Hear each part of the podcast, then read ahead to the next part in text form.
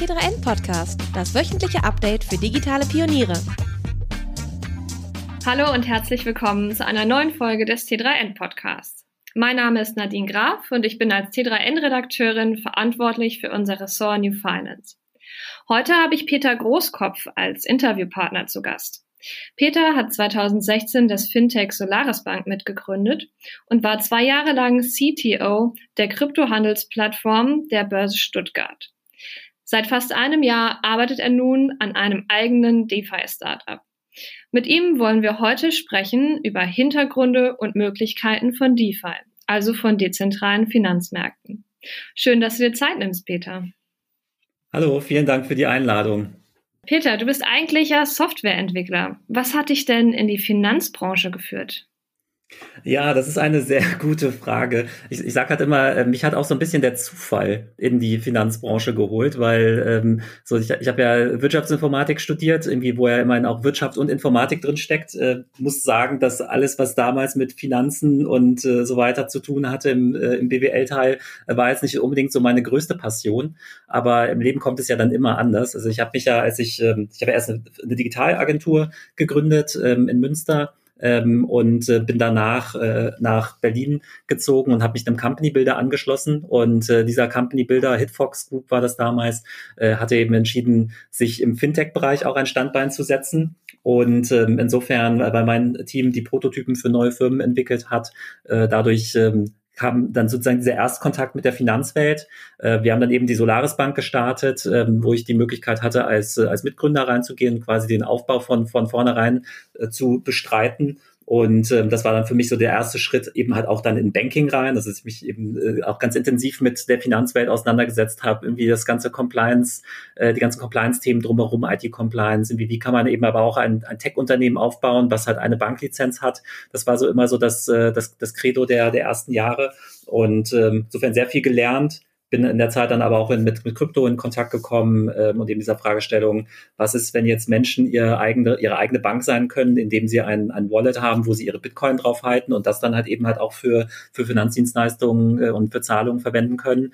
Und ähm, ja, so kam so das eine zum anderen, also dass ich jetzt eben die letzten sind jetzt, glaube ich, dann halt auch schon sechs Jahre in der, in der Finanzbranche äh, unterwegs gewesen bin, halt erst Banking, dann ähm, halt eben halt auch so das Thema Handelsplätze und, ähm, äh, und äh, eben Exchanges und äh, jetzt im Bereich dezentrale Finanzen. Dezentrale Finanzen, sag mal, welches Problem kann DeFi, das dezentrale Finanzsystem, denn lösen, was CeFi, also das Zentrale, nicht kann? Genau, also, also erstmal ähm, grundsätzlich, und da hole ich vielleicht auch noch mal ein bisschen aus, ähm, ich meine, so die Finanzbranche ist ja per se auch schon sehr lange digital. Ja, also ich meine, dass wir Online-Banking haben und äh, Zahlungen äh, digital auslösen können, dass es, äh, dass die Konten digital in Datenbanken geführt werden, das äh, äh gibt ja halt irgendwie auch irgendwie schon seit seit vorvorgestern. Ähm, nichtsdestotrotz ist irgendwie so diese, diese Finanzbranche hat sich in den letzten Jahren oder Jahrzehnten hat sehr langsam nur weiterentwickelt. Also das sieht man, äh, also für mich ist das ein so ein prägendes Beispiel, dass man sich eben das Thema Realtime-Überweisungen halt irgendwie äh, schon halt irgendwie mit Einführung des Euro, also halt Anfang der 2000er vorgenommen hatten wir und dass das halt immer noch nicht zum flächendeckenden Standard gehört. Also ich meine, klar kann man natürlich Online-Überweisungen machen, sie kosten aber bei meist bei vielen Banken noch extra und äh, das ist jetzt eben halt auch nicht so quasi die Default-Einstellung, wenn ich eine Überweisung tätige. Also das heißt, äh, also halt irgendwie oftmals muss ich halt noch irgendwie einen bis äh, vielleicht auch manchmal sogar mehr Tage warten, bis so eine Überweisung durchgeführt ist. Und das hängt halt einfach auch damit zusammen, wie halt einfach eben so die, wie Banken funktionieren, wie die intern arbeiten, wie sie miteinander verbunden sind.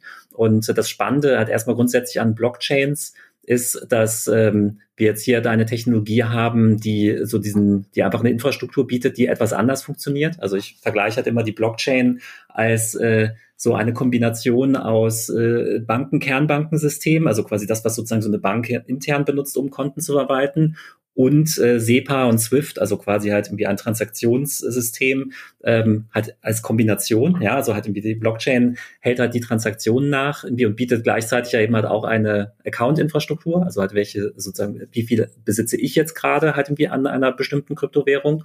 Und ähm, äh, Blockchains, so angefangen mit Ethereum, ähm, haben dann halt eben noch einen zusätzlichen Layer zur Verfügung gestellt, ist eben Smart Contracts. Also dass ich halt ähm, kleine Anwendungen schreiben kann, die ich auf der Blockchain deploye und die sind jetzt eben die Grundlage für, für Decentralized Finance und, äh, und dezentrale Finanzen. Was kann ich da jetzt machen? Also erstmal grundsätzlich kann ich da alles machen, was ich mit einer klassischen oder bei einer klassischen Finanzdienstleistung auch machen kann. Also ich kann halt irgendwie äh, Währungen halten, ich kann Transaktionen machen, also jemandem Geld schicken oder einen Wert schicken. Ich kann äh, Handelsplätze organisieren, also ähm, zum Beispiel, also können wir vielleicht auch gleich noch mal ein bisschen tiefer reingehen, weil das Thema ähm, hat halt auch eine, eine gewisse Tiefe an für sich.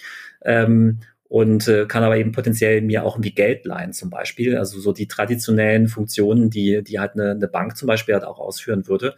Nur dass es eben auf einer komplett anderen Infrastruktur läuft. Also halt irgendwie komplett frei von, von SEPA und Kernbankensystemen. Und äh, das hat halt eben den Vorteil, dass es ähm, natürlich, äh, also es ist halt moderne Technologie, es ist halt direkter, ähm, es kommt halt eben ohne unnötige Mittelsmänner aus. Also ich kann eben halt selber meine, mein Konto verwalten und äh, eben halt wie dann halt auch äh, entscheiden, welche Finanzdienstleistung ich jetzt ähm, nutzen möchte. Und äh, das bietet halt einfach enorme Chancen. Und, äh, und gleichzeitig, äh, wenn man sich jetzt so die Innovationszyklen im traditionellen Banking anschaut, die sind halt irgendwie relativ äh, lang, äh, langwierig äh, und ähm, ja, also beziehungsweise ähm, tut sich da gefühlt ja jetzt auch nicht irgendwie so unfassbar viel. Ähm, Im Bereich Decentralized Finance also jagt quasi so die eine News die andere, also halt so im Wochentakt äh, kommen irgendwie neue Produkte raus und wieder wieder neue neue Erfindungen und Experimente und dementsprechend äh, ist das einfach wahnsinnig faszinierend, wie innovativ der Finanzbereich dann doch sein kann, wenn äh, halt einfach die Protagonisten und Akteure andere sind. Wenn man von Decentralized Finance liest, dann kommt einem auch oft das Buzzword Web 3 ähm, unter die, unter die Augen. Kannst du das abgrenzen? Was ist Web 3 und was ist der Unterschied zu DeFi? Äh, genau, das ist, das ist auch eine sehr gute Frage. Ähm, Allein auch schon, weil äh, natürlich jetzt so in diesem Blockchain-Bereich werden halt irgendwie sehr viele Begrifflichkeiten halt auch parallel miteinander verwendet und halt auch verschiedene, sag ich mal, Trends und Entwicklungen, ähm, die teilweise einfach auch so schnell aufpoppen, dass man sie eigentlich gar nicht so richtig in eine bestimmte Schublade einordnen kann, weil dafür fehlt eigentlich schon, auch schon fast die Zeit. Aber so grundsätzlich äh, beschreibe ich Web3 so als so das, sag ich mal, das größere Phänomen ähm, drumherum, also dass sozusagen zum Beispiel Decentralized Finance halt eher eine Teilmenge äh, von Web3 als Entwicklung ist. Und ähm, grundsätzlich können wir uns das so vorstellen, also das Internet hat ja über die, über die letzten ja, 30 Jahre halt einfach äh, unterschiedliche Entwicklungen durchgemacht. Also, also vom, sag ich mal, so dem Web 1, irgendwie, was wir alle kennengelernt haben, so als äh, Informationsquelle, also halt irgendwie Webseiten äh, veröffentlichen bestimmte Informationen, also am Anfang aus dem universitären und aus dem Forschungsbereich äh, und dann halt eben zunehmend äh, News äh, und, äh, und andere, ähm, andere Informationsseiten. Ähm, dann halt eben das äh, kam so das Web 2 auf ähm, wo ist so der, allein schon mal der erste Unterschied? Also das im ersten Internet irgendwie hat man vor allem gelesen, ähm, also halt irgendwie, das war so die, die, die Metapher dahinter. Im äh, Web 2, äh, da, also sag ich mal so auch mit der Entwicklung vom, vom Social Web, Facebook, soziale Netzwerke, haben wir plötzlich angefangen zu lesen und zu schreiben im Internet. Also hat, man hat sich irgendwie ein, äh, ein Profil angelegt, eine Persona, äh, hat dann irgendwie kommuniziert, kommentiert, Bilder hochgeladen und so weiter. Ähm, hat natürlich halt eben diese äh, Web 2.0 Konzerne aller Facebook und Co. Äh, enorm gefreut irgendwie und auch äh, natürlich auch massiv reich gemacht, weil eben diese Konzerne die Möglichkeit hatten, eigentlich so diesen ganzen Content und die ganzen Daten und Informationen zu monetarisieren, ohne dass halt wir User da halt irgendwas ähm, abbekommen haben. Und gleichzeitig, und ich meine, so spricht man jetzt halt eben halt wir auch im, sag ich mal, jetzt auch so in dem klassischen äh, Techie-Milieu, ähm, hat hier irgendwo eine Art Zentralisierung stattgefunden. Hatten wir, weil hatten wir ohne Google, Facebook, Amazon und Co. Äh, läuft eigentlich schon fast gar nichts mehr. Also das ist halt, also die Menschen können quasi gar nicht darauf verzichten. Und ähm, gleichzeitig äh, haben sie halt einfach einen Login-Effekt, dass sie halt ihre Daten da nicht so nicht so einfach rausbekommen und einfach woanders hinwechseln könnten. Und ähm, jetzt kommt halt eben das Web 3 mit dem Versprechen, dass man halt neben Lesen, Schreiben halt eben auch besitzen kann. Ja, also ähm, dass äh, zum Beispiel, wenn man jetzt äh, als Creator Content erstellt, also Posts, Podcasts, äh, Bilder und so weiter, ähm, kann man halt eben so diese, diese ähm, Artefakte mit einem Token versehen, ähm, zum Beispiel einen NFT. Also und dieser NFT ähm, regelt den quasi Urheber und äh, potenziell halt eben halt auch den Besitzer von, von einem digitalen Item, so dass ich halt eben die, die Möglichkeit habe, dann auch diese Artefakte und Items zu, zu monetarisieren und ähm, mir da selber einen Share rauszuholen ist natürlich jetzt halt ein sehr, erstmal sehr breit, aber wenn man das jetzt halt eben halt in verschiedene Bereiche reindenkt, also halt jetzt im Finanzbereich, ähm, dass ich halt äh, eben halt irgendwie auch ähm, Dienstleistungen, Token erstellen kann, halt irgendwie ohne dass ähm, das, äh, also ich das sozusagen halt eben auch Peer-to-Peer -Peer, äh, verbreiten kann, ähm, aber eben dann halt irgendwie auch in der Mediaindustrie oder eben halt irgendwie potenziell, wenn ich Dinge vermieten möchte oder wenn ich jetzt irgendwie ein Uber-Driver bin oder wenn ich ähm, irgendwie Jobanzeigen wie rausgebe oder irgendwie eine Freelancer-Datenbank aufbauen will, Immobilien. Also im Grunde genommen äh, kann man jetzt halt so jedes Geschäftsmodell aus dem Web2-Bereich äh, im Prinzip analysieren und überlegen, wie man das, äh, sag ich mal, mit der neuen Architektur, die so ein Web3 anbietet, ähm, halt eben hatten wir auch neu die definieren ähm, und eben halt aber mit dem Outcome, dass natürlich potenziell Monopole äh, sich auflösen könnten und ähm, wir wir Internetbürger eben die Möglichkeit haben, ähm, uns vielleicht ein Passiveinkommen dazu zu verdienen. Ah, genau, Advertising ist auch noch so ein Bereich, irgendwie, der auch ganz spannend sein könnte, ähm, den übers Web 3 abzubilden. Ähm, Im Web 2 hast du gerade von großen Konzernen gesprochen, die ja, ähm, ja eine Monopolstellung einnehmen. Wie sieht das dann im Web 3 aus? Gibt es da diese Konzerne auch? Strukturieren die sich einfach um und passen sich an oder nimmt irgendwas anderes diese Stellung ein? Äh, ja, also das, also die, diese Konzerne gibt es im Web 3 jetzt halt erstmal nicht.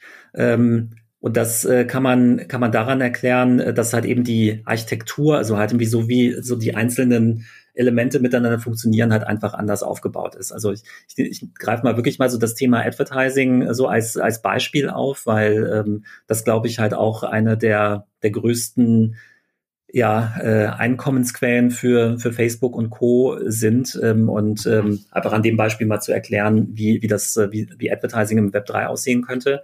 Ähm, Im Grunde genommen also wie funktioniert Werbung? Es gibt halt irgendwie eine Internetseite, also halt irgendwie einen Publisher und es gibt halt irgendwie einen Werbetreibenden und man muss die irgendwie zusammenbringen. So, das ist mal so ganz platt gesagt.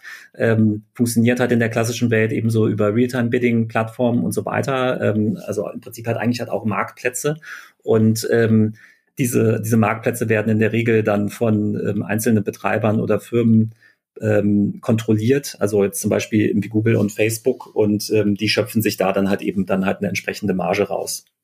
Und ähm, im Web 3 könnte das halt eben zum Beispiel so aussehen, dass äh, wenn ich jetzt ein Webseitenbetreiber bin, ich könnte halt wie meine äh, quasi meine Reichweite könnte ich ähm, könnte ich publizieren, also halt zum Beispiel halt eben über halt einen, äh, sag ich mal, halt irgendwie eine ver verlässliche Datenquelle, also halt irgendwie, die ich halt selber nicht manipulieren kann, kann ich halt veröffentlichen, dass ich, was weiß ich, irgendwie 1000 Leser pro Tag habe. Und ähm, könnte das Ganze dann halt eben auf einem dezentralen Handelsplatz anbieten, wo halt dann eben halt irgendwie einfach verschiedene Werbetreib Werbetreibende dann halt eben auch direkt äh, drauf äh, unterwegs sind. Und die könnten halt eben dann direkt auf den Traffic bieten. Und ähm, so, dass ich halt eben halt irgendwie keinen Intermediären mehr hätte.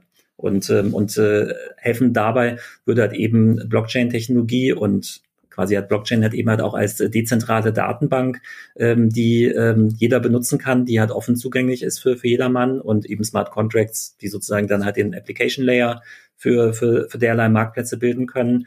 Und so würden dann eben im dezentralen Web dann äh, Angebot und Nachfrage zusammenkommen, ohne dass da eine, eine Plattform dann direkt von, von profitiert. Äh, du, du fragtest ja danach, was sind die, was sind die Internetkonzerne, ähm, was sind die Äquivalente? Also im Grunde genommen hinter nahezu jedem Web3-Projekt steckt halt eine, eine sogenannte DAO, also eine dezentrale autonome Organisation. Äh, was bedeutet das jetzt wieder? Also eine dezentrale autonome Organisation kann man sich so ungefähr vorstellen wie eine Open Source Community. Ja, also halt, wenn ich jetzt irgendwie an einem äh, Open Source Projekt äh, mitprogrammiere, dann finde ich den Source Code öffentlich. Ich kann quasi halt in einem Forum äh, mich einbringen, kann Aufgaben übernehmen, kann Vorschläge machen und arbeite einfach mit irgendwie und ähm, so entsteht dann quasi halt einfach eben halt ein gemeinschaftliches Projekt.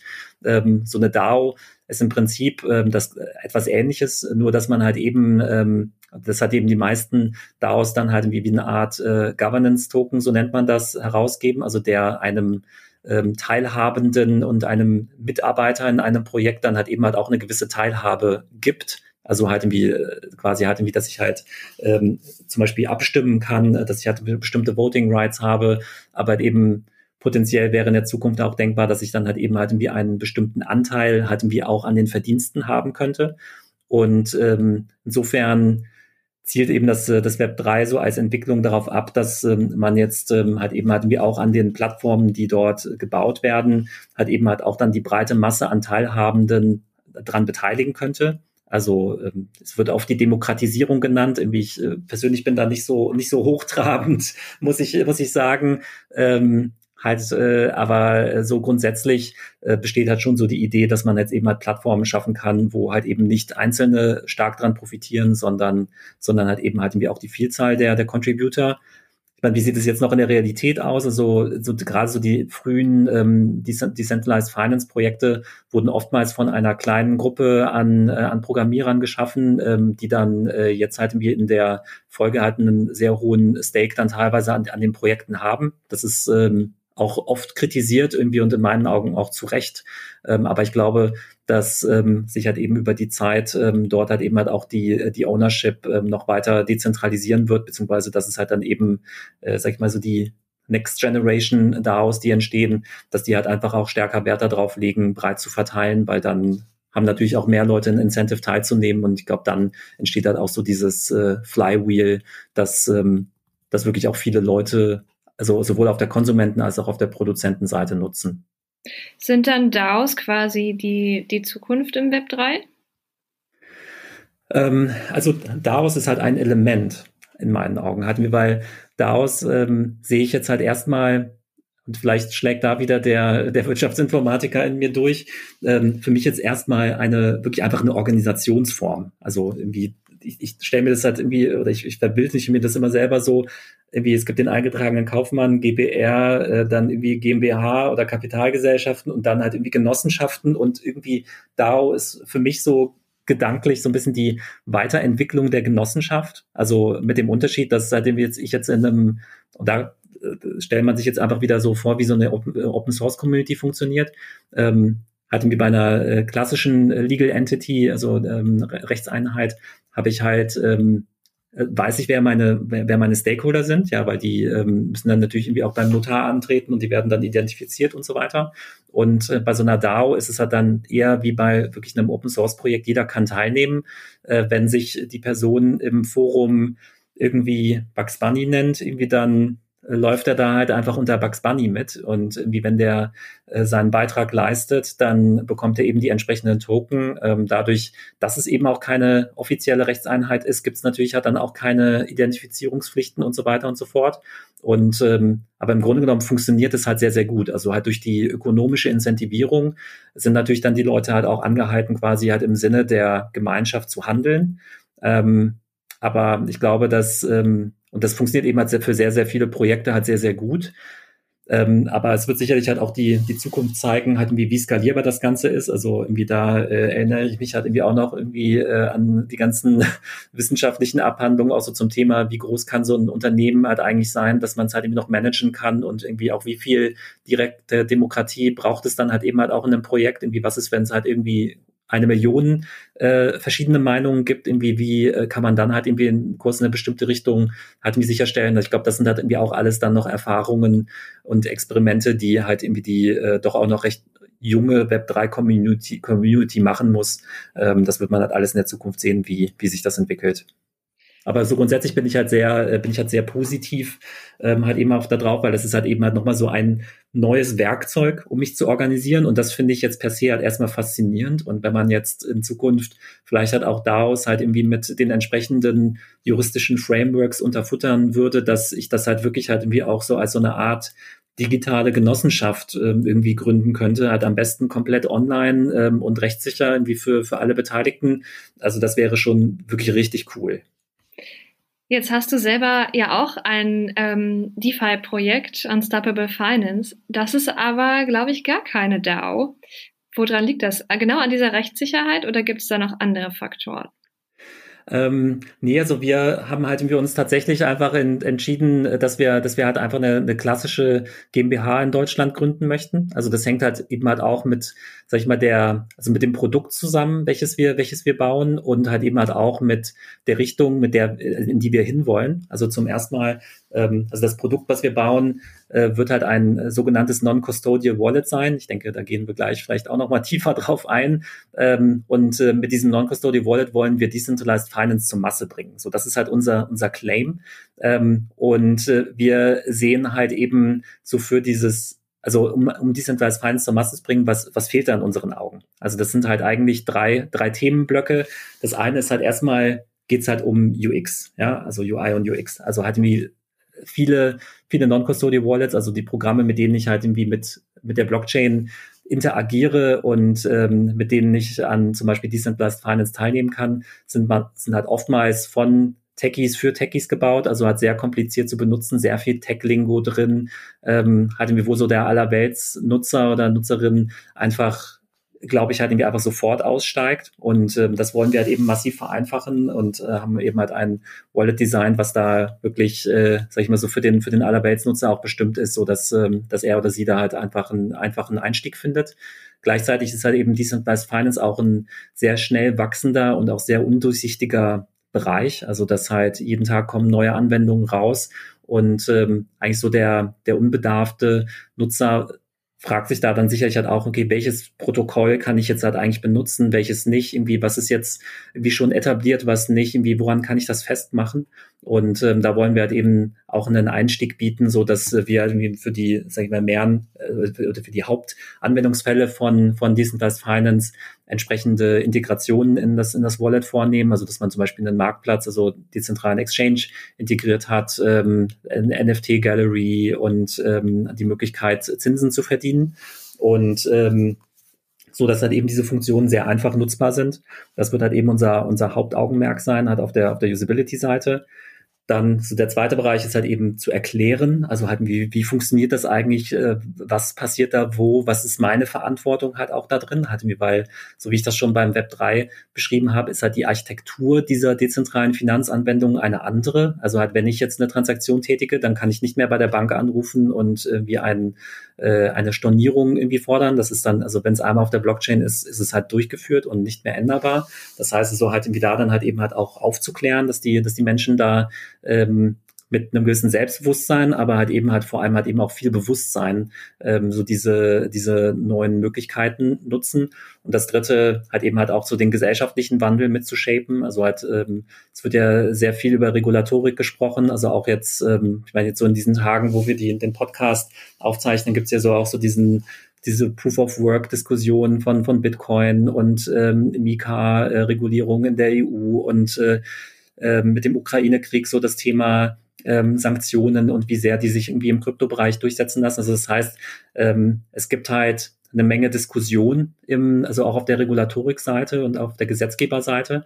Und äh, wir bringen uns da eben halt wir auch sehr transparent und öffentlich ein und in der, in der Diskussion und versuchen halt eben halt wir auch äh, Politikern, äh, Gesetzgebern und, ähm, und Regulatoren äh, entsprechend äh, auch Frage-Antwort zu stehen, zu erklären, was halt auch die Vorteile sind, halt, weil ähm, in meinen Augen gibt es halt eine ganze Menge Vorteile, jetzt eben halt auch diese dezentralen Finanzen zu, zu fördern ähm, und ähm, also ja, weil es weil vieles halt einfach auch ähm, besser äh, sein kann, halt irgendwie als jetzt in der traditionellen Welt.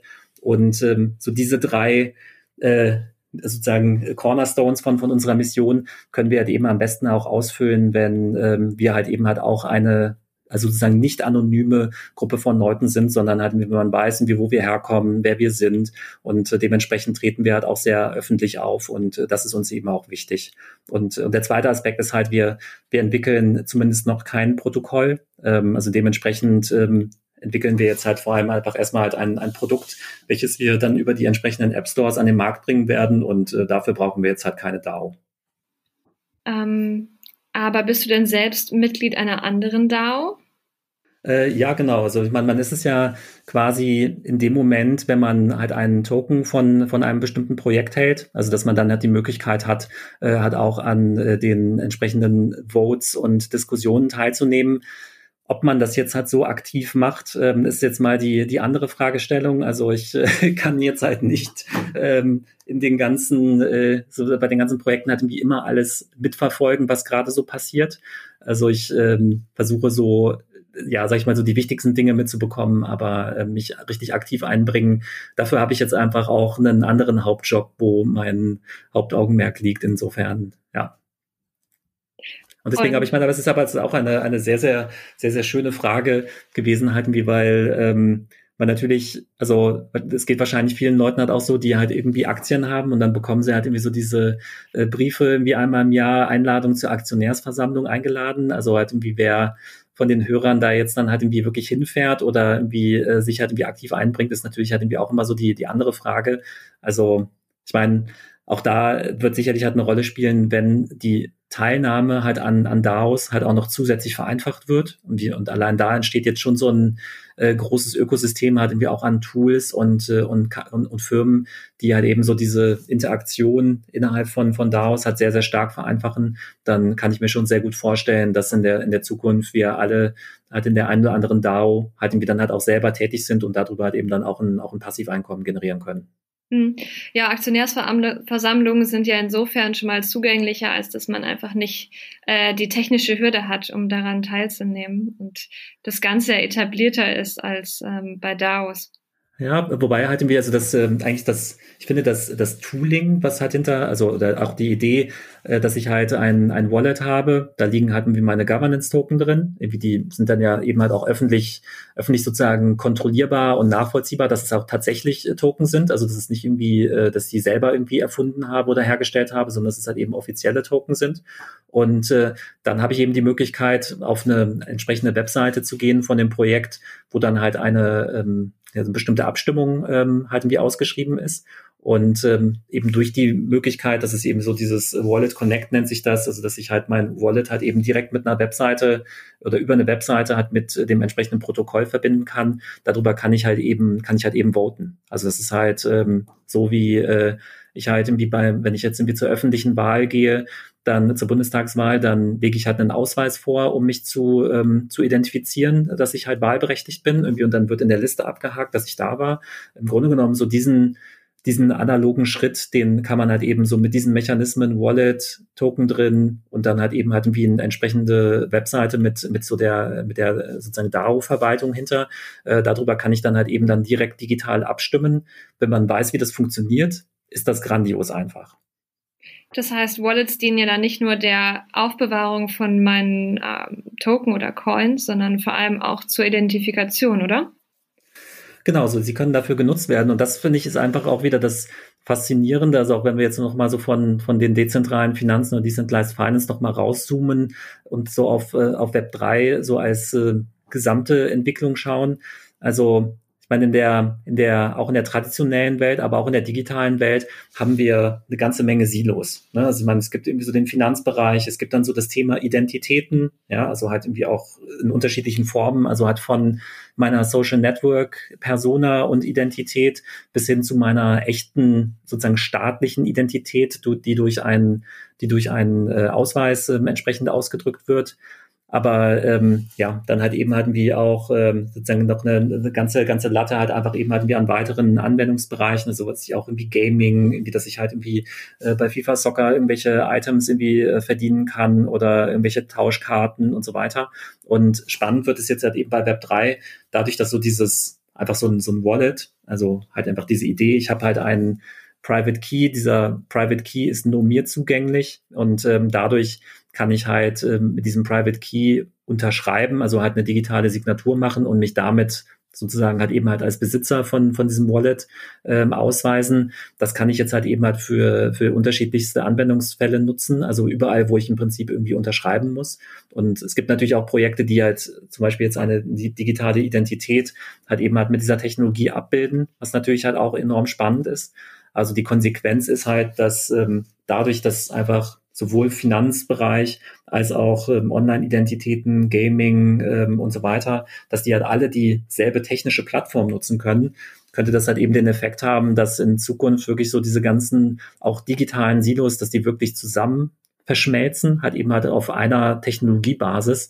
Und das wäre natürlich, äh, das wäre natürlich kurios, ja. Also ich meine, äh, wenn ich jetzt irgendwie ich, ich kaufe mir irgendwie ein, ein bestimmtes Auto, bekomme dann halt irgendwie einen digitalen Twin davon, halt irgendwie als Token ausgestellt, den nutze ich dann irgendwie bei GTA irgendwie und fahre damit rum, äh, irgendwie verdiene damit irgendwie Punkte, irgendwie kann den irgendwie digital äh, dann halt irgendwie auch irgendwie in Zahlung geben, halt irgendwie um äh, auf irgendeiner Landing-Plattform irgendwie um dann halt irgendwie einen bekommen und so weiter. Also ich meine, es sind halt, ähm, es ist halt einfach richtig verrückt, irgendwie wie halt in, in Zukunft halt eben halt im Web 3 dann halt eben halt auch so dieser Querschnitt halt irgendwie eben, wie gesagt, mit Finanzen, Online, Gaming, aber dann halt eben auch realen Objekten, wie das ähm, eben ineinander greifen kann, das in einer, in einer API irgendwie zu, zu verbasteln oder halt irgendwie in so einer serviceorientierten Architektur mit irgendwie den Standards, wo halt alle Unternehmen irgendwie mitspielen und sich darauf integrieren, ist halt eigentlich nahezu undenkbar. Ähm, aber wenn jetzt so das Web 3 ähm, ja, sich halt eben halt weiterentwickelt und ähm, halt eben ähm, solche Lösungen schafft, dann ist es durchaus wahrscheinlich, dass es halt eben hier so ein komplett, äh, ja, so ein, so ein komplett äh, konvergentes System geben kann. Da würde ich gerne noch mal einen kleinen Schritt zurückgehen. Und zwar, wenn du davon sprichst, dass äh, der Wallet-Besitzer quasi selber die Private Keys hält, dann sprichst du ja von Non-Custodial Wallets. Kannst du noch mal erklären, wo der Unterschied liegt zwischen Custodial und Non-Custodial Wallet? Genau, also ähm, Custodial äh, bedeutet halt eben halt immer, dass ähm, ich halt, dass es halt eine, sag ich mal, halt eine andere Partei, eine Firma zum Beispiel oder jemanden gibt, äh, der für mich etwas aufbewahrt. Ja, so dem der Begriff kommt ja halt auch aus der klassischen Finanzwelt. Also Custodians sind halt zum Beispiel halt wie bei ähm, so auch Aktien halt wie halt ein, ein, ein oder Wertpapieren halt ein typisches Phänomen. Also halt nur die wenigsten Leute lassen sich die Aktien in Papierform irgendwie ausliefern, so dass man die dann, dass man sich damit dann halt irgendwie zu Hause eine Wand irgendwie tapeziert. Ähm, also halt die liegen dann halt irgendwo und da wird dann sozusagen halt drauf drauf aufgepasst und ähm, ich habe dann, ich habe dann halt eben halt bestimmte rechtliche Ansprüche halt wieder drauf, was mit den Dingern passiert. Und ähm, so ist es halt eben im, im Kryptobereich auch. Also halt wie, ich glaube, für, viele Leute, die so den Einstieg in, in Krypto gemacht haben, waren wahrscheinlich so die, die auch sogenannten Centralized Exchanges, also zentralisierte Handelsplattformen, halt so der erste der erste Bezugspunkt, also halt irgendwie Coinbase oder Bison, BSDEX und wie sie nicht alle heißen. Und das sind halt eben Beispiele für Custodial, Custodial Crypto Services.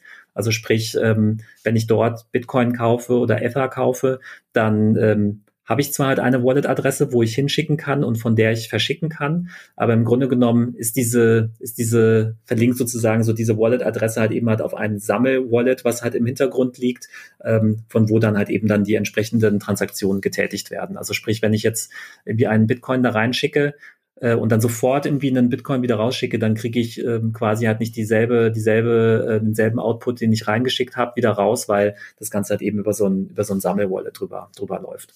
Und ähm, insofern sind dann halt eben dann halt auch ähm, also wird quasi dann über die technische Infrastruktur auf meine Kryptowährung aufgepasst. Und äh, inzwischen ist es in Deutschland auch so, dass da äh, halt, dass das halt auch lizenzpflichtiges Geschäft ist, also dass ich dann äh, dafür halt auch eine Lizenz brauche, wie wo dann natürlich dann halt eben halt auch bestimmte Auditierungsstandards und Compliance-Standards äh, drauf, äh, drauf angewendet werden, ähm, so dass da jetzt eben halt auch eine Industrie entwickelt hat.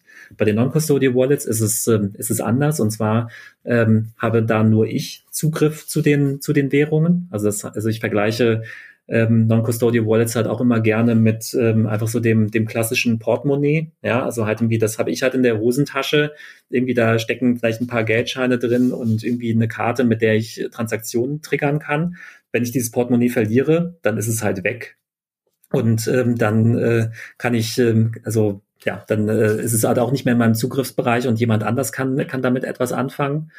Und ähm, so ist es halt bei, bei einem Wallet auch. Also ich lege mir eben so ein Keypair an, also halt einen öffentlichen Schlüssel und einen privaten Schlüssel. Den, der öffentliche Schlüssel fungiert dann als so eine Art IBAN-Adresse, also dass ähm, ich dort ähm, Transaktionen drauf machen kann und die dann eben halt empfangen kann. Und der Private Key, der, der äh, ja, authentifiziert mich eben als Besitzer von, von diesem Wallet und äh, nur der Besitzer vom Private Key kann eben Transaktionen durchführen Genau. Und ähm, dementsprechend in dem Moment, wenn ich so ein Wallet angelegt habe, muss ich dann halt eben auch selber sicherstellen, dass halt nur ich den Zugriff darauf habe, halt weil äh, in dem Moment, wenn es halt äh, jemand anderes halt irgendwie auch irgendwie Kenntnis erlangt, dann ähm, kann derjenige natürlich auch über die über die Funds verfügen. Custodial Wallets sind ja dann quasi einfacher in der Benutzung, aber Non-Custodial Wallets einfach bieten viel mehr Möglichkeiten dem Nutzer. Brauchen wir dann äh, für DeFi einfach kompetentere NutzerInnen? Äh, ja, in, in, jedem Fall. Also deswegen ähm, sehen wir das halt eben auch mit Unstoppable Finance als unsere Aufgabe, da ähm, auch aufklärerisch und, äh, und äh, edukativ uns auch aufzustellen und ähm, die Leute halt entsprechend, äh, entsprechend mitzunehmen, weil natürlich mit ähm, den Non-Custodial Wallets auch eine, eine neue Mediennutzungskompetenz entstehen muss. Also wahrscheinlich ist es für, für viele, für viele Menschen wahrscheinlich nicht unbedingt für die T3N-Hörer, aber ähm, so für die, für die, für die anderen Menschen da draußen ähm, halt immer noch ein Mysterium, wie sie mit ihren vielen Passwörtern irgendwie umgehen sollen, wenn sie dann überhaupt irgendwie viele Passwörter haben, irgendwie und so Tools wie Passwort-Saves, irgendwie OnePassword und Co. Äh, sind da gänzlich unbekannt. Ähm, das heißt, so ähm, da haben wir sicherlich gesellschaftlich schon halt einen gewissen Lag irgendwie in der in der Mediennutzungskompetenz und ähm, jetzt so ein Private Key oder digitale Zertifikate sind natürlich entsprechend noch viel wichtiger, ähm, sie ähm, entsprechend geheim zu halten. Und ähm, deswegen wollen wir dann halt eben auch, ähm, also mit, A, mit unserem Produkt halt allein es halt auch schon möglichst einfach machen, ähm, dass die, dass die Menschen mit ihren Private Keys umgehen können, halt auf eine sichere Art und Weise, aber dann halt eben halt auch entsprechend aufzuklären, zu erklären, äh, was jetzt halt auch die, die besten Strategien sind, äh, denen sicher zu halten, weil ähm, das jetzt halt ist halt eben halt eines der Schlüsselelemente. Und, ähm, und vielleicht dann wir, weil das noch so, noch so im, im Aushall der, der, der vorherigen Frage, äh, du das halt eben halt auch noch angeschnitten hattest. Also der, der große Vorteil jetzt eben halt auch von Non-Custodial Wallets ist, dass man halt eben die volle Innovationskraft, die jetzt zum Beispiel halt auch dezentrale Finanzen, aber halt eben halt auch Web 3 so im Ganzen, ähm, in der Regel halt eigentlich erst damit nutzen kann. Halt, weil, ähm, halt, wenn ich jetzt, wenn ich Custodial bin, bedeutet es natürlich halt auch der, dass halt da ein, ein sozusagen ich halt eher halt einen Anspruch halt irgendwie auf die Herausgabe von bestimmten Coins habe, aber ich sozusagen eben diese Coins halt nicht selber verwalte.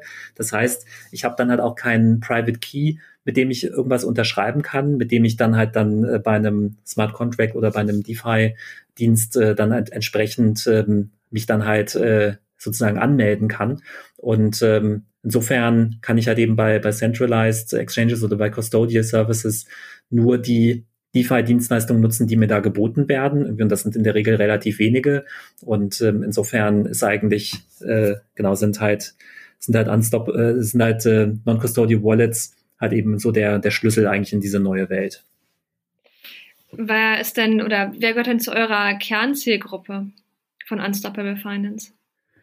Also die, die Kernzielgruppe, die wird sich ähm, über die kommenden Jahre sicherlich weiterentwickeln für, für uns wird es jetzt, ähm, wird gerade am Anfang wichtig sein, dass wir auch schon im ersten Schritt so diese ganze Decentralized Finance, ähm, Degen Community, wie sie sich halt irgendwie auch selber nennt, ähm, halt so ein bisschen, sag ich mal, erweitern, ähm, also so ein bisschen aus, aus der Nische herausholen, weil also die, der gesamte Decentralized Finance Bereich ist halt aktuell noch wirklich sehr nerdy und ähm, sehr, also ich will nicht sagen verschlossen, aber halt irgendwo, ohne dass man es wahrscheinlich halt irgendwie selber möchte, ist man schon irgendwie verschlossen, weil halt so die ganzen Memes, die, die diskutiert werden und die Art und Weise, wie man kommuniziert irgendwie und wie man äh, Leute anspricht, wie die Webseiten aussehen, äh, wie man, also was man halt an Informationen veröffentlicht, ähm, ist sicherlich halt irgendwie noch nicht so massenkompatibel und äh, fällt vielleicht dann halt auch ähm, dem einen oder der anderen halt irgendwie sehr schwer in diesem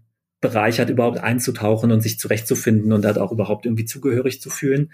Und ähm, dementsprechend äh, zielen wir jetzt halt, ähm, also jetzt sozusagen unser Produkt kann von jedem verwendet werden, äh, also auch von den von den Degens.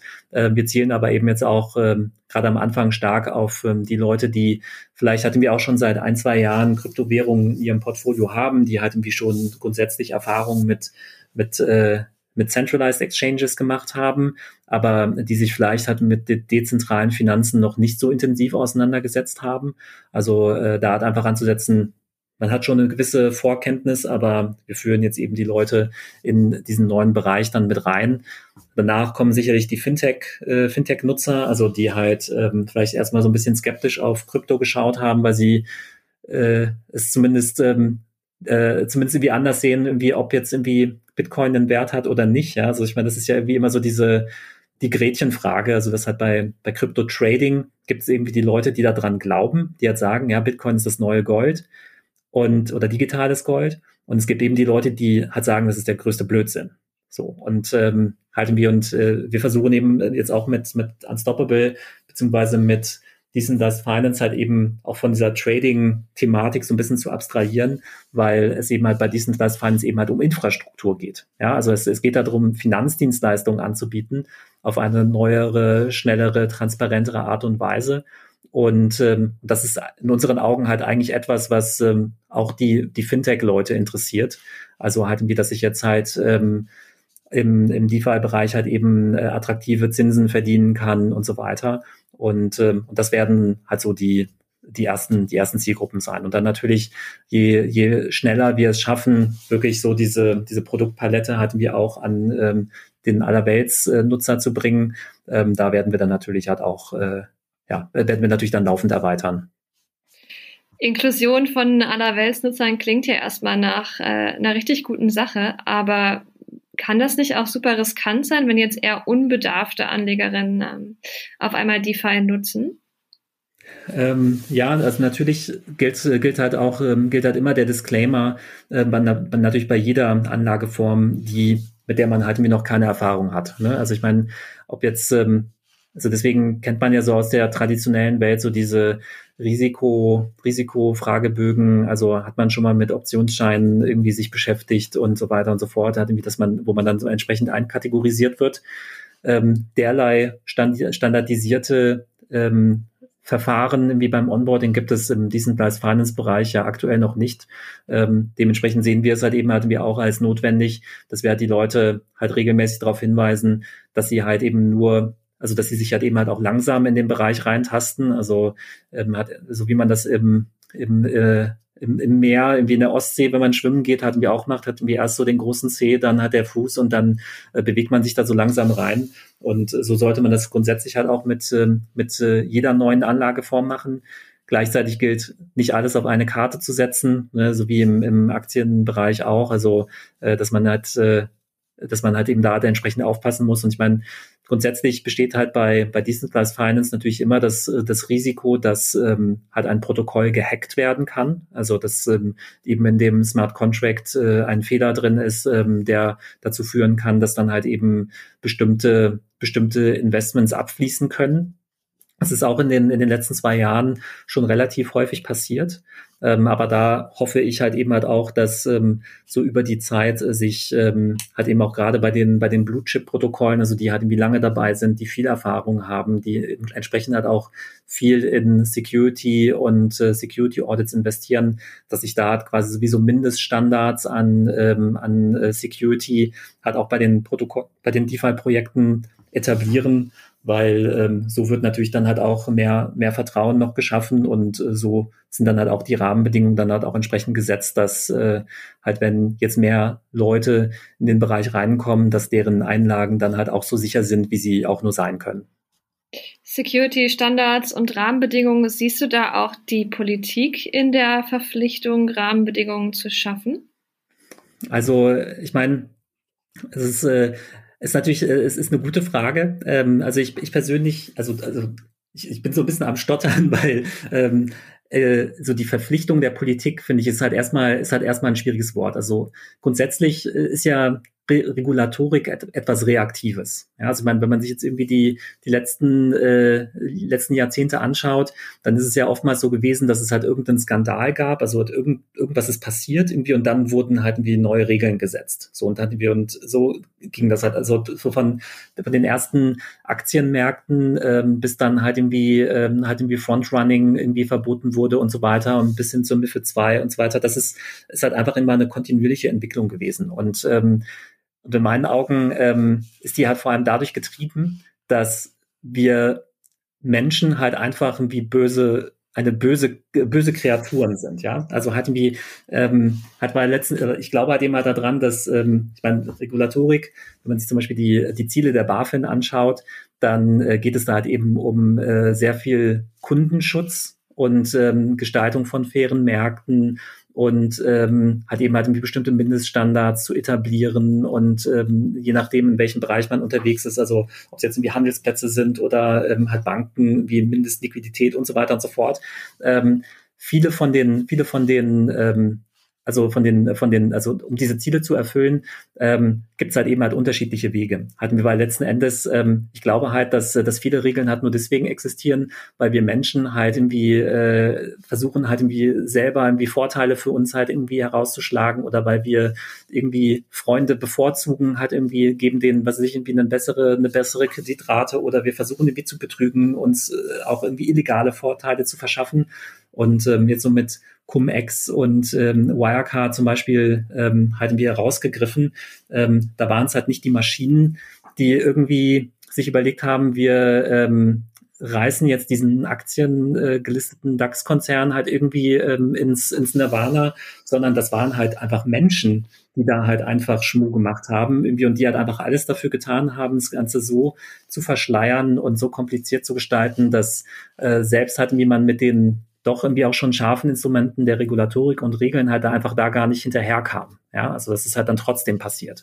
Und ähm, ich glaube halt, dass ähm, per se Decentralized Finance eigentlich eine Infrastruktur bietet, die viel auditfreundlicher ist als ähm, das, was wir jetzt aktuell in den, in den äh, Finanzanwendungen haben, hat, weil letzten Endes das äh, Kernbankensystem und sozusagen das SEPA-Äquivalent, irgendwie, wie ich ja eingangs gesagt habe, ist halt komplett offen. Also halt irgendwie die Software, wie das funktioniert, ist Open Source.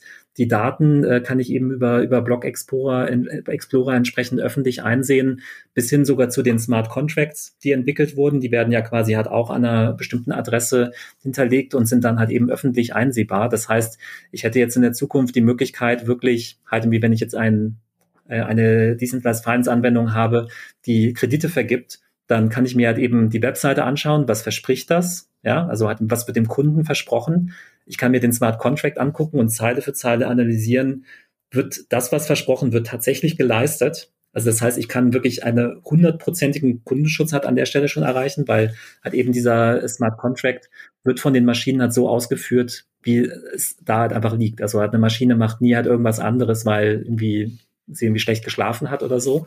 Und ähm, deswegen hat man da eben halt eine sehr, sehr hohe Gewissheit, ähm, dass halt eben diese Finanzdienstleistung tatsächlich so funktioniert, wie sie soll. Und dann werden eben die Transaktionen geschrieben und die sind dann wieder öffentlich einsehbar und so weiter.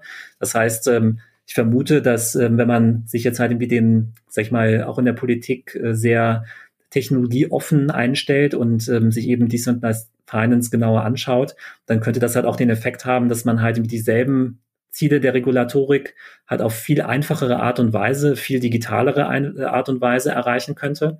Ähm, dass vielleicht halt auch irgendwie 60 Prozent der Regeln gar nicht mehr benötigt werden, hatten wir, weil ähm, der Mensch halt eben aus dieser, äh, aus dieser äh, Erbringung äh, der Dienstleistung nahezu komplett ausgeklammert ist. Ähm, wo aber sicherlich Rahmenbedingungen ähm, gesetzt werden in der Zukunft, da bin ich mir ziemlich sicher, ist natürlich halt an der Stelle, wo halt eben diese Smart Contracts geschrieben werden, weil die werden halt immer noch von, von Menschen geschrieben und halt eben von sogenannten, eben von diesen DAOs, über die wir ja auch schon sprachen. Das heißt also, da hat eben halt auch gewisse Mindeststandards ähm, zu setzen, ähm, halte ich für abs absolut sinnvoll. Also das hat eben äh, bestimmte Security Audits irgendwie und irgendwie auch Nachvollziehbarkeit, wie, wie werden äh, diese, diese äh, Smart Contracts entwickelt. Ich glaube, das wird es auf jeden Fall geben und, und sollte es auch geben. Nichtsdestotrotz, zurück zu deiner Frage. Also ähm, ich weiß nicht mehr, wie ich habe jetzt schon wieder so viel gelabert, dass ich irgendwie vergessen habe, wie die Frage genau war. Aber ähm, sozusagen so ist es sozusagen die Pflicht irgendwie des, äh, des Gesetzgebers, glaube ich, so ähnlich hattest du es ja formuliert. Genau. Würde ich halt sagen, es ist erstmal die Pflicht des Gesetzgebers, halt irgendwie, wenn halt eine neue Technologie da ist, irgendwie von, also die halt eben halt auch einen gesellschaftlichen großen Impact haben kann, ähm, die halt erstmal möglichst lange ähm, nutzbar zu halten irgendwie und ähm, für möglich irgendwie halten, also dass, ähm, dass Menschen das ähm, halt entsprechend anwenden können. Aber natürlich halt in dem Moment, wenn halt bestimmte Leitplanken gesetzt werden müssen, dann sollten dann natürlich die Gesetzgeber ähm, halt auch mit uns Community halt eben mitdiskutieren. Und ich glaube, dass es da halt eigentlich ähm, halt auch einen schönen Weg gibt, so aus, äh, sag ich mal, was kann man halt irgendwie aus der sage ich mal, Bankenwelt lernen äh, und was kann man halt eben halt auch potenziell auf die auf die DeFi-Welt anwenden. Da äh, bringen wir uns auch aktiv so beim äh, Finanzministerium und und Co. ein, äh, halt um zu erklären, äh, wo da wo man da ansetzen kann und ähm, ja, ich glaube, und das ist, glaube ich, halt eben halt auch wichtig, weil äh, oftmals wird ja Krypto, hatten wir auch ein bisschen, ein bisschen böse dargestellt. Ja, manches stimmt vielleicht halt auch, aber ähm, nicht unbedingt alles. Fällt dir direkt was ein, was die äh, Kryptowelt quasi von den Banken lernen kann? Weil eigentlich ähm, ist die Einstellung auf dem Kryptomarkt ja eher, naja, ich sag mal, gegen Banken, beziehungsweise dass man das genau nicht haben will.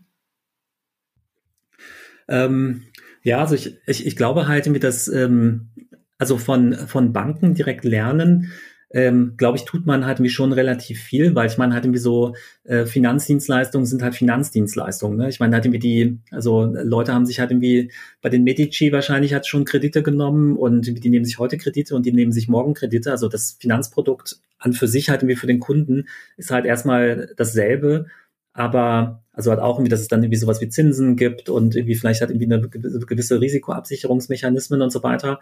Und ähm, deswegen glaube ich, also was so die Produkte selber angeht, lernt man halt irgendwie schon unheimlich viel von den, von den Banken und, und greift sozusagen das auf, was es halt schon gibt. Ähm, jetzt auch zu dem, was ich halt wie vorher gesagt habe, ich sehe halt eben so die, die, ähm, sag ich mal, die, die Anwendbarkeit von, von bestimmten Regeln halt eben hatten wir aus der, aus der Bankenwelt, weil, ähm, also als, als wir uns damals beim Aufbau der Solaris halt eben hatten wir auch mit zum Beispiel IT-Compliance-Themen beschäftigt haben, da, ähm, habe ich irgendwie für mich halt immer so diese die Auffassung gehabt, dass sich das halt irgendwie alles halt irgendwie auch relativ sinnvoll oder dass sich halt sehr sehr vieles halt auch sehr sinnvoll liest. Also dass man halt irgendwie äh, ein Rollenrechte-Konzept haben muss, also sprich irgendwie wer kann in meiner Firma auf was zugreifen. Da habe ich halt dann für mich selber halt immer gesagt, okay, wenn ich jetzt ein, ein, äh, eine IT-Dienstleistung anbiete, also oder meinetwegen auch in Google oder Spotify, ähm, die sind zwar keine Bank, aber die haben werden halt auch ein Rollenrechte-Konzept haben. Ja, weil ähm, ab einer bestimmten Scale ähm, und ab einer bestimmten Reputation und Verantwortung machen halt einfach bestimmte Mechanismen und, ähm, und äh, strukturelle Themen halt einfach extrem viel Sinn. Ja, und ähm, da, wenn man sich jetzt irgendwie auch Emma-Risk und BIT und so diese, diese ähm, Compliance-Regeln äh, halt anschaut, da finde ich, es macht halt sehr viel, macht halt einfach auch sehr viel Sinn. So. Und, ähm, ich glaube halt, dass ähm, die, die die, also und also und ich würde es halt eben dann halt irgendwie auch dann eben nicht so formulieren, dass man jetzt halt ähm, jetzt unbedingt von den Banken lernt oder so, sondern halt irgendwie, dass man sich halt einfach so halt an so Common Standards orientiert, halt einfach irgendwie, um sicherzustellen, dass äh, man halt eine sehr hohe Professionalisierung in seinen in seinen Abläufen und in seiner Technik hat. Und ähm, ich glaube, da kann man sich halt auch sehr sehr gut halt an den genannten Dokumenten inspirieren.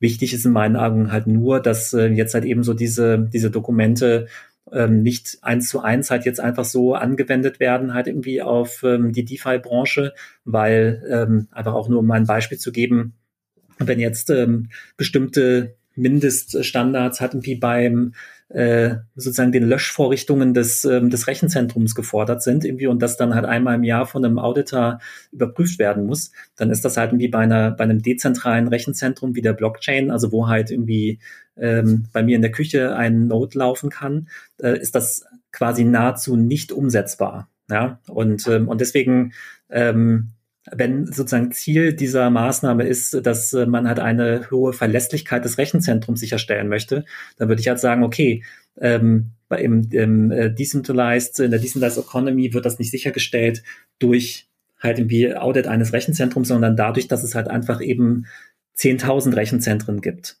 die halt einfach, ähm, wo sozusagen, halt eins ausfällt, dann gibt's halt immer noch 9.999, die, ähm, die dann halt entsprechend übernehmen und die Daten halten. Und ähm, insofern muss man halt hier halt einfach dann sozusagen so abstrahieren, was ist Ziel der Maßnahme, ah ja, okay, und dann kann man halt eben gucken, wie das halt im zentralisierten oder im dezentralen Bereich dann entsprechend äh, umgesetzt sein wird. Was glaubst du, wie wird sich der DeFi-Bereich in den kommenden fünf Jahren entwickeln oder in welche Richtung wird er weiter wachsen?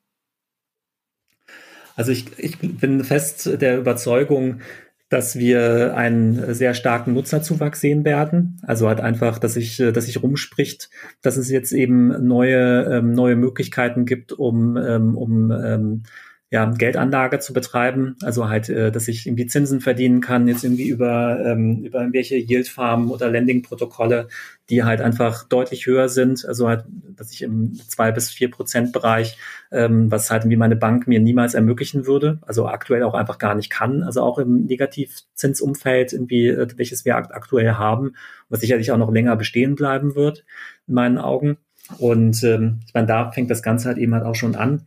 Ähm, gleichzeitig entstehen halt immer wieder neue Projekte, die neue Dinge ausprobieren. Also ich habe jetzt auch irgendwie auch sogar schon aus Deutschland von den ersten Projekten gehört, die irgendwie eine Immobilie tokenisieren irgendwie und die dann halt ähm, einem Lending-Protokoll als ähm, als Collateral hinterlegen, wie um dann halt einen Stablecoin zu bekommen, mit dem ich dann wieder Sachen machen kann und so weiter. Also das ist halt eben so diese, dass sich jetzt die ersten Hybride halt eben halt auch bilden.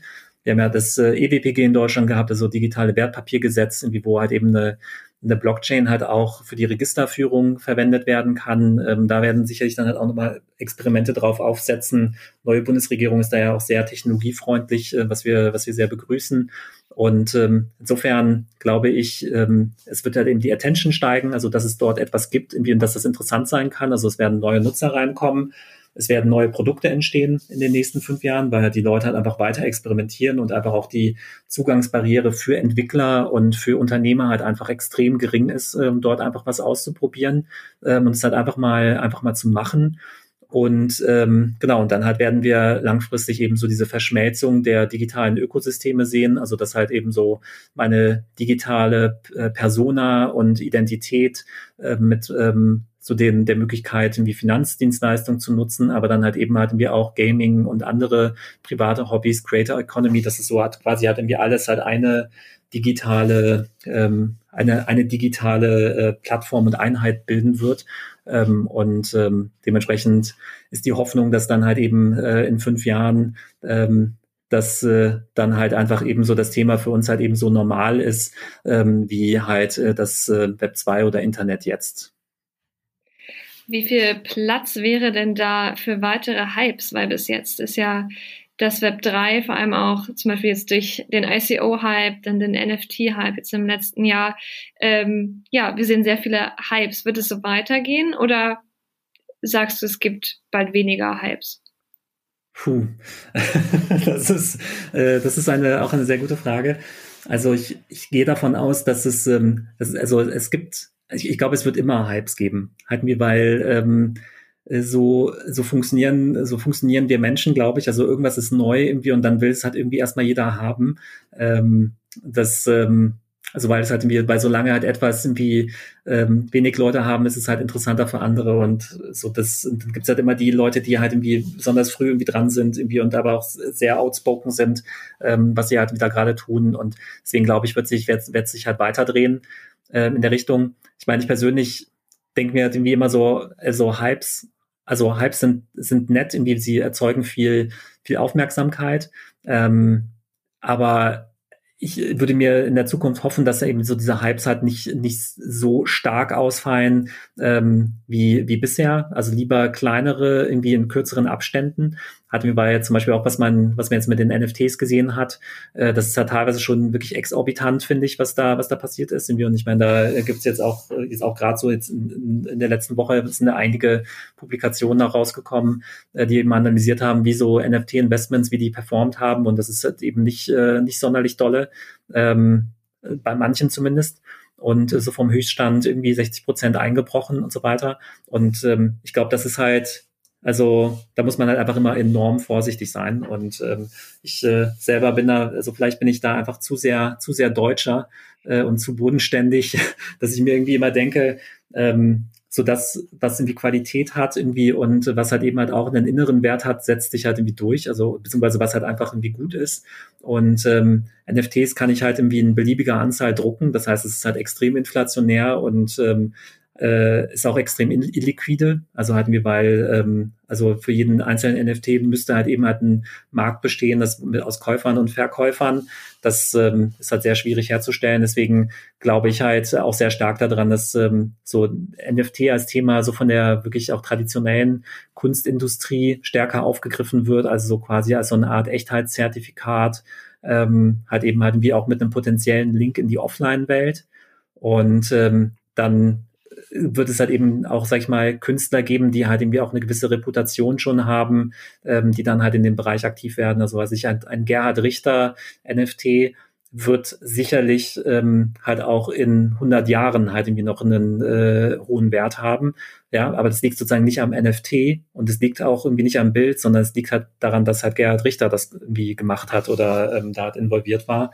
Und ähm, insofern bin ich bullish auf die Technologie, also halt Echtheitszertifikate mit möglicher Kompensationsmöglichkeit auch eben zukünftig für Investor, äh, für, für ähm, Künstler und deren Erben. Ähm, aber ähm, was jetzt halt irgendwie bestimmte bunte Bildchen angeht, ähm, da bin ich dann eher, eher nüchtern und deutsch. Dann bin ich mal gespannt, wie viel ja deutsche Bodenständigkeit oder eben lustige Bildchen uns äh, die nächsten Jahre noch bringen werden. Ja, vielen Dank für das Interview. Ja, vielen Dank für die Einladung.